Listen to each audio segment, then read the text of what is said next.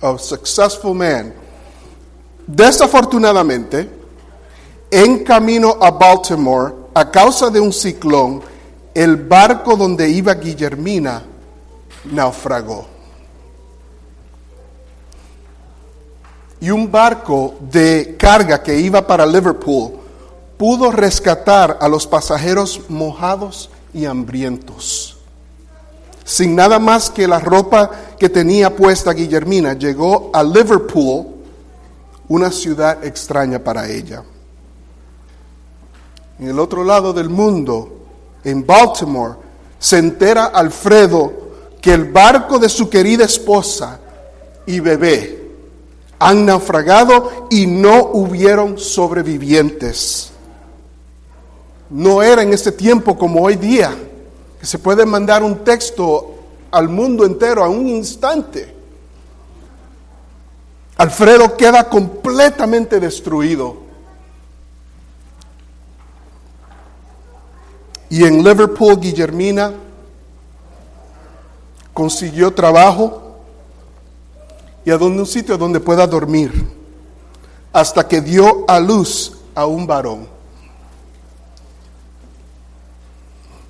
Después de ahorrar un dinerito, Guillermina, meses después, logró convencer a un marinero que, que la escondiera en la bodega de un barco de carga que iba para Baltimore. Ella no tenía suficiente dinero, imagínense, para, para viajar por un barco pasajero. Hizo lo que pudo.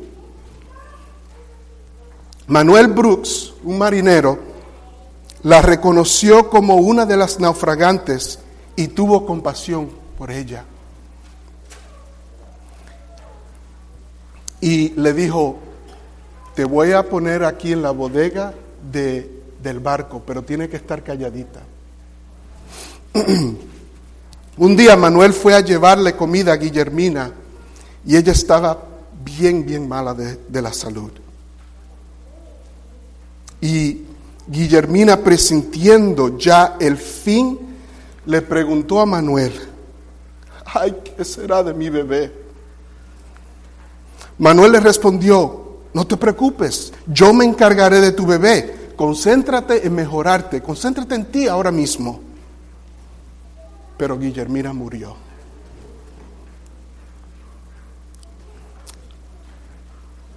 Y hermanos, como este bebé también nosotros nacemos espiritualmente huérfanos en un mundo lleno de pecado. Y aunque el Señor haya provisto medios para adoptarnos, a veces nosotros nos rebelamos y huimos de su presencia. Sigo la historia. A través de los años, Alfredo Mason carga la pérdida de su querida Guillermina y el bebé que nunca pudo conocer. Y el marinero Manuel Brooks toma la responsabilidad como prometió del niño y le puso Santiago, Santiago Brooks. A los seis años, Manuel inscribe a Santiago Brooks en una escuela interna. Manuel, siendo marinero, visitaba Santiago una vez al año. A los nueve años, mientras visitaba a papá Manuel, Santiago expresó que quería ser marinero como su papá Manuel. Manuel le respondió, no abandones el barco.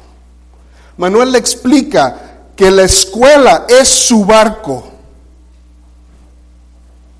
que ahora esto, la escuela es su deber, tus estudios son tu barco, le dice Manuel a Santiago. Y cuando seas hombre, tu obligación será tu barco, tu deber será tu obligación. Y la pregunta surge, ¿qué dice la Biblia en cuanto nuestro deber espiritual? ¿Cuál es tu barco? ¿Cuál es mi barco? Abran sus Biblias. Tengo tres versículos. Quiero que la busquen. eh, tres personas busquen este versículo. Eh, primero, Ecle- Eclesiastés, Eclesiastés 12:13. Eclesiastés 12:13. Segundo, Deuteronomio 10, 12 al 13. Y por último, Miqueas 6, 8. Miqueas 6, 8. Eclesiastés 12, 13.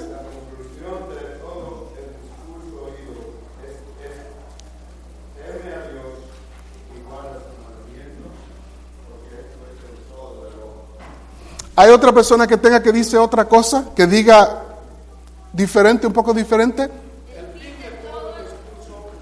oído es este. Teme a Dios y guarda sus mandamientos, porque esto es el todo del hombre. Otra, otra traducción.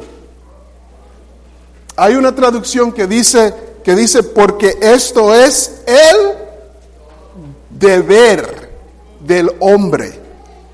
Teme a Dios y guarda sus mandamientos, porque eso es el deber del hombre.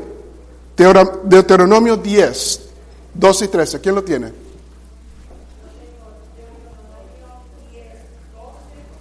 Y 13.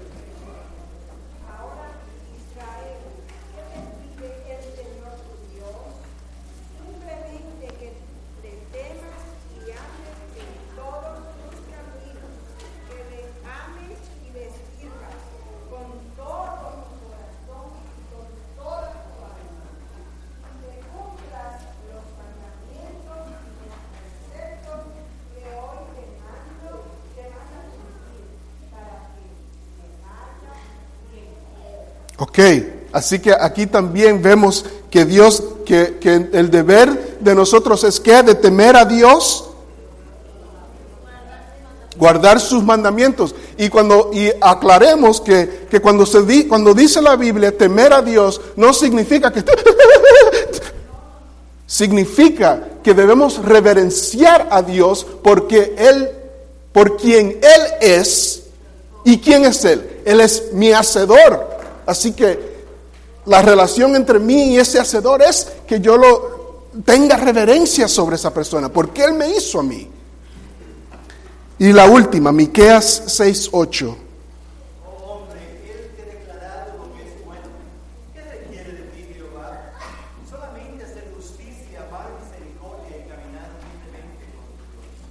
y aquí cambia un poquito, solo porque cuando nosotros tememos a Dios, cuando nosotros seguimos nuestros mandamientos, sus mandamientos, entonces naturalmente lo que vamos a hacer es hacer justicia, porque Dios ama justicia, amar la misericordia, porque Dios ama misericordia, y nos vamos a humillar ante Dios.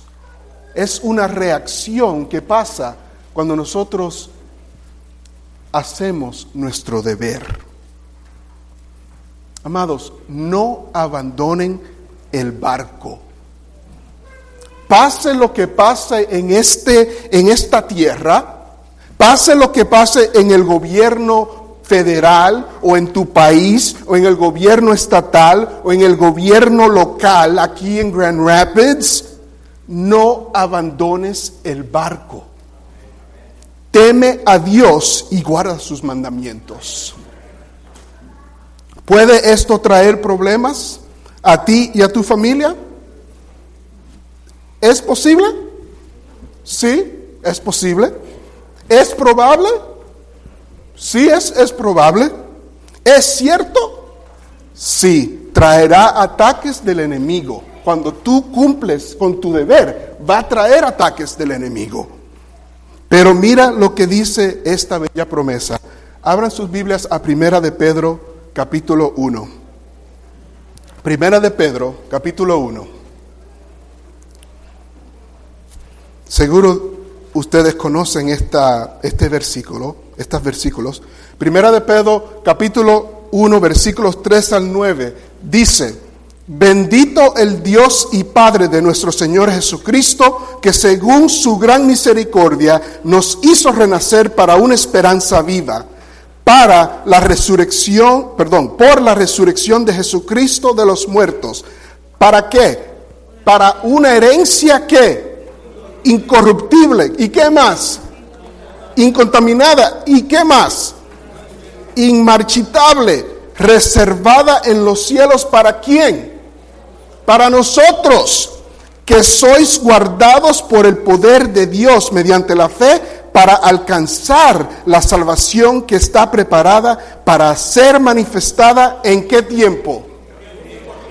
Va- vamos, vamos, vamos a cambiar esas dos palabras y vamos a decir en el tiempo de, de ahora, de ahora. Estamos viviendo en el tiempo del fin. Versículo 6 dice, por lo cual vosotros os alegráis. Por lo cual qué? Por lo que acabamos de leer. Porque tenemos una herencia incorruptible, incontaminada e inmarchitable. Dice, por, por lo cual, hermanos, alegréis por eso. Y ahora viene lo poco amargo. Dice, porque aunque ahora por un poco de tiempo, si es necesario, tengáis que ser afligidos en diversas pruebas, para que sometida a prueba nuestra fe, mucho más preciosa que el oro, que nuestra fe es qué? Mucho más preciosa que el oro, el cual, aunque perecedero, se prueba con fuego, sea hallada en alabanza, gloria y honra cuando sea manifestado quién?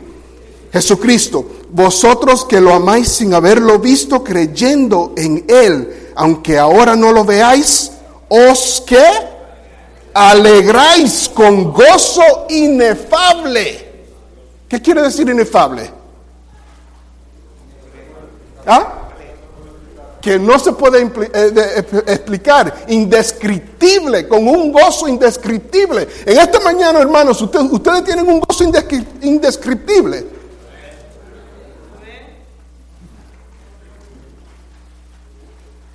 Gozo inefable y glorioso, obteniendo el fin de vuestra fe, que es la salvación de vuestras almas.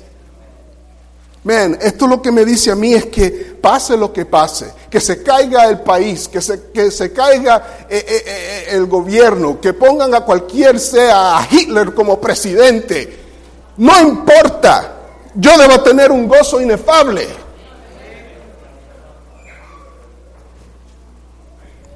No abandones el barco.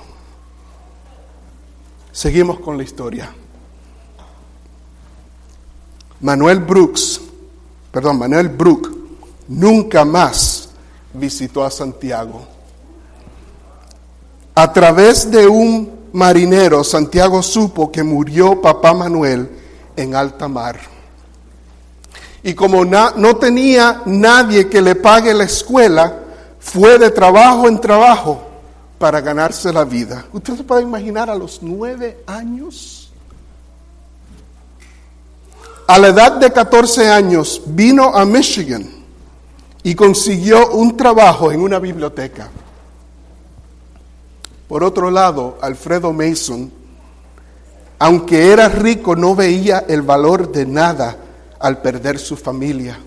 Un hombre de negocios con tanto dinero. Todo lo que él trabajaba era para su esposa y para, para la familia que, que él quería tener. Así que él vendió todos sus negocios. Y para ese tiempo se enlistó en el ejército en la guerra civil americana para ayudar a librar a los esclavos. Y le dieron el rango de coronel.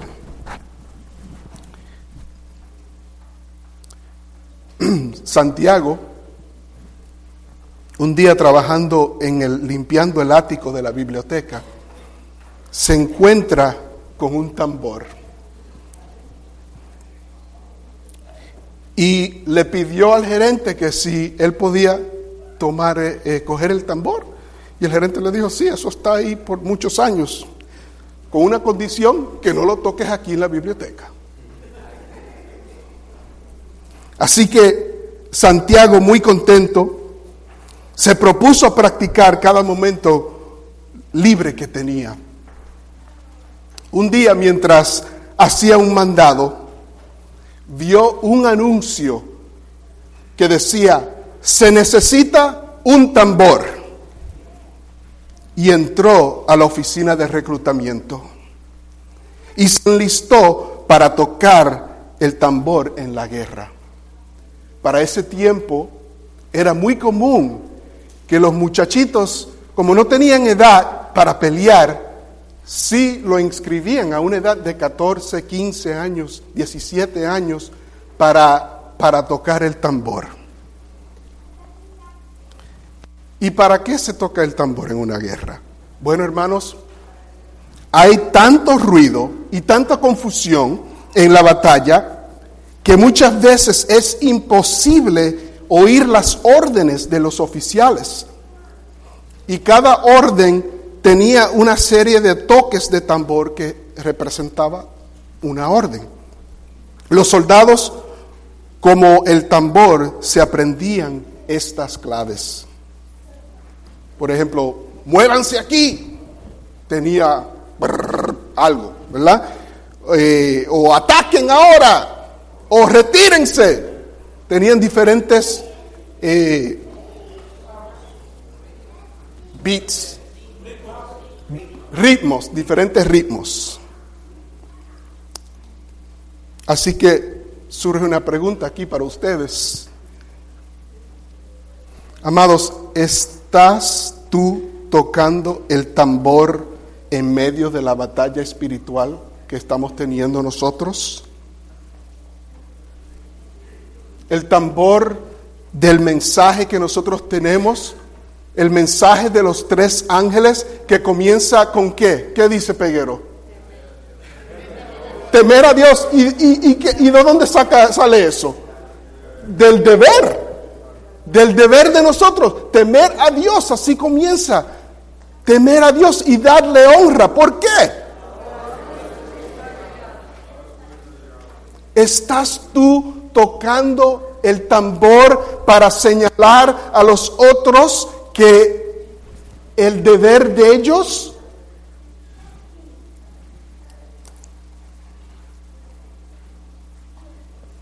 Seguimos con la historia. Acabando de una batalla, el coronel Alfredo Mason quedó impresionado porque durante la batalla nunca dejó de escuchar el tambor. Le pidió al teniente que haga reportar al muchacho a su presencia, al muchacho que estaba tocando el tambor. Y ahí se acabó la historia. No. No. Cuando llega el muchacho, dice, a la orden, mi coronel. Responde el coronel, adelante muchacho, pasa adelante. ¿Cómo te llamas? Santiago Brooks, señor. Brooks. Brook. ¿De dónde era tu padre? No lo sé, Señor, porque tampoco lo sabía mi padre adoptivo. ¿Y, cómo es eso? Pregunta el coronel Alfredo. La historia es, es muy larga, mi coronel, y, no creo que, que a usted le, le interese. Le dice el coronel, te he mandado a llamar para dejarte saber que estoy muy orgulloso de ti, de tu comportamiento en la batalla, tu proceder fue admirable. Y le dice Santiago, no hice nada más que, que cumplir con mi deber, mi coronel. Aunque aún soy chico, soy grande para cumplir con mis obligaciones.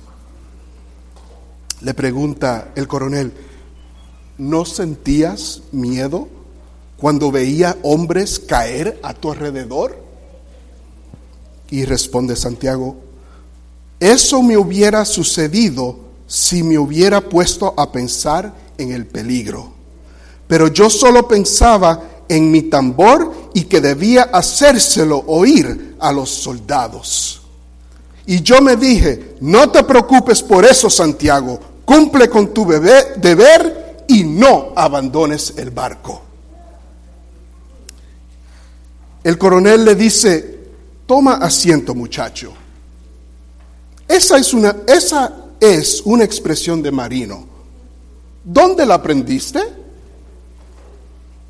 Santiago dice, papá Manuel, mi padre adoptivo era marinero, marino, señor. Y él me crió desde que yo tenía unos meses de nacido.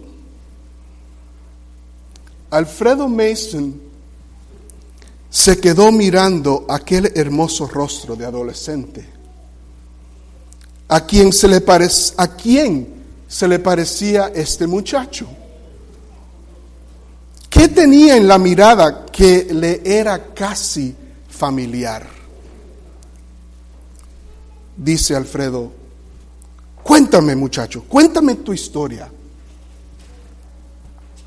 Pues es lo único que sé, Señor, que cuando yo tenía solo unos meses de nacido, mi madre murió a bordo de un barco mercante que venía para Baltimore y que Manuel Brook, mi padre adoptido, me crió. ¿Y cómo se llama tu madre? pregunta Alfredo. Guillermina, señor. Responde Alfredo, Guillermina. Gui- ¿Guillermina qué? No lo sé, señor, como tampoco sé el apellido de mi padre. Dice Alfredo, pero, pero bueno, ¿de, de dónde venía tu madre en ese barco en rumbo a Baltimore? Dice Santiago, de Liverpool, señor, porque tanto como papá Manuel y mi madre eran náufragos del Marsella. Y Santiago nota que la cara del coronel cambia y le dice, ¿le pasa algo? Alfredo, casi no pudiendo hablar, dice, "S- sigue, sigue contándome. Dice Santiago, pues yo solamente sé lo que papá Manuel me contó, señor. El Marsella naufragó y que un mercante que iba de vuelta a Liverpool los recogió. Y, y mi madre se presentó en el muelle de Liverpool meses después de haber nacido, suplicando que la trajeran de regreso a los Estados Unidos y que en la bodega donde estaba escondido conmigo murió. Alfredo no puede creer lo que está oyendo. Y pregunta, ¿no tienes algún objeto que pertenece a tu madre? Santiago dice, sí, Señor. Y Alfredo, emocionado, le dice, "Mu- muéstramelo. Dice Santiago, siempre lo llevo al cuello en esta bolsita, la pulsera que papá Manuel le quitó a mi madre después de muerta me hizo jurar que no se lo enseñara, que no se lo enseñaría a nadie más que a mi padre el día que lo encontrara. Y dice Alfredo, es es que yo soy, yo soy tu padre. ¿Usted? dice Santiago. ¿Y, y cómo lo sabe? Muéstrame la pulsera, le dice Alfredo. No, no, espera.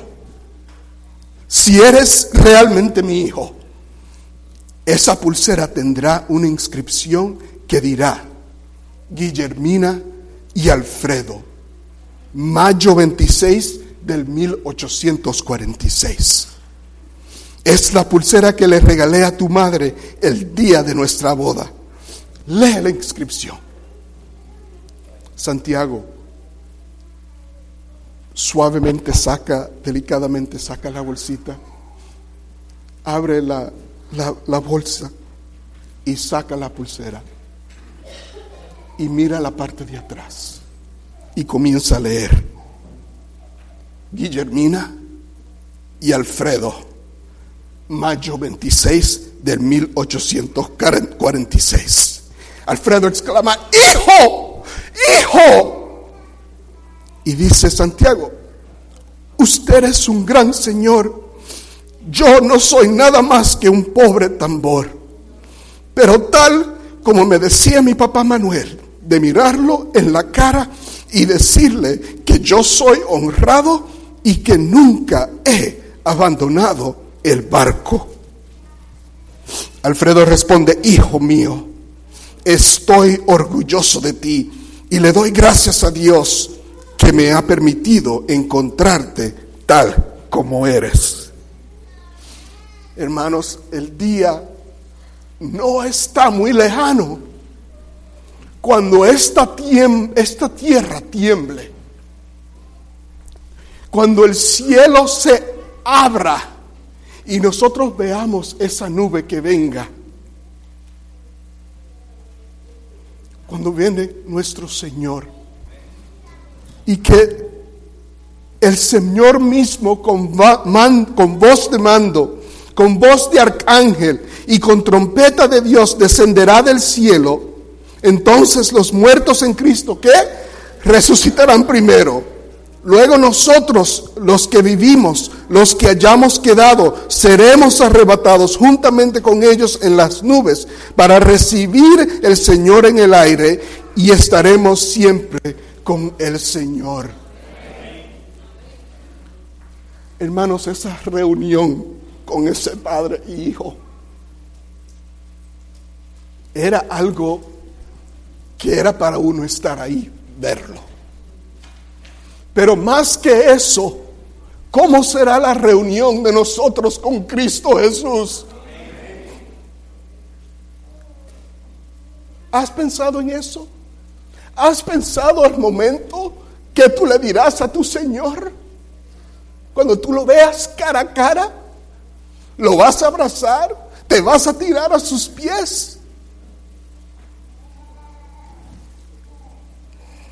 No importa lo que esté pasando alrededor de nosotros. Hermano, no abandones el barco. Por último, cuando oigamos a Dios o Jesús decir, bien, buen siervo y fiel, sobre poco has sido fiel, sobre mucho te pondré, entra. No abandones el barco, hermanos. Que Dios lo bendiga.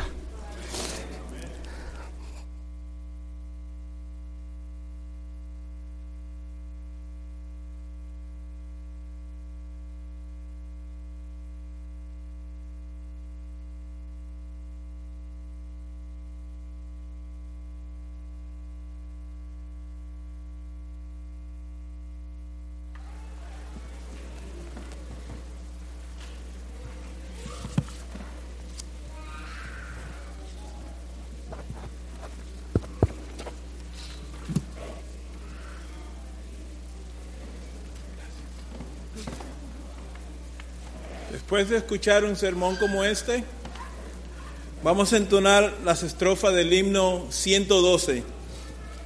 Ningún otro me amó cual Cristo.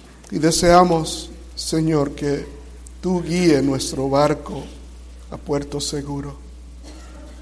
Que nos ayudes a mantener fiel, aunque se esté devoronando el mundo alrededor de nosotros, aunque se esté, las cosas parezcan difíciles. Padre, danos la fortaleza, la fortaleza de mantenernos fiel a ti en cada momento. Amén. Ayúdanos, Señor. Somos débiles y necesitamos de tu poder. Bendice a cada persona aquí presente en esta mañana. Bendice a la visita que está aquí oyendo este mensaje por primera vez. Que tú puedas tocar su corazón y que ellos puedan decidir, Señor, en este día de buscar más de ti. Gracias y bendícenos a salir de este hogar, pero nunca de tu presencia, Señor. En el nombre de Cristo Jesús. Amén. Amén.